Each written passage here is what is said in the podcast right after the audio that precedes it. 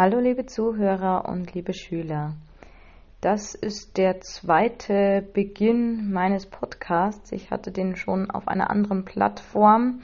Leider kann ich da nicht unbegrenzt äh, Podcasts aufspielen.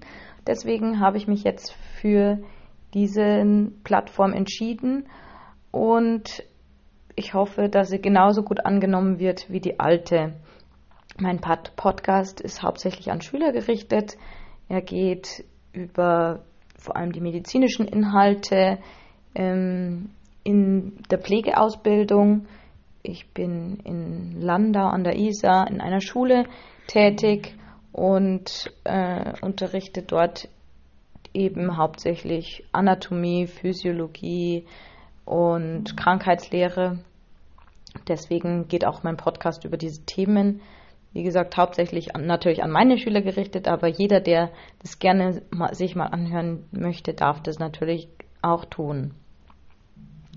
Gut, ähm, deswegen kommen jetzt auch dann schon die ersten Themen, die ich hier hochlade und hoffe, sie gefallen euch.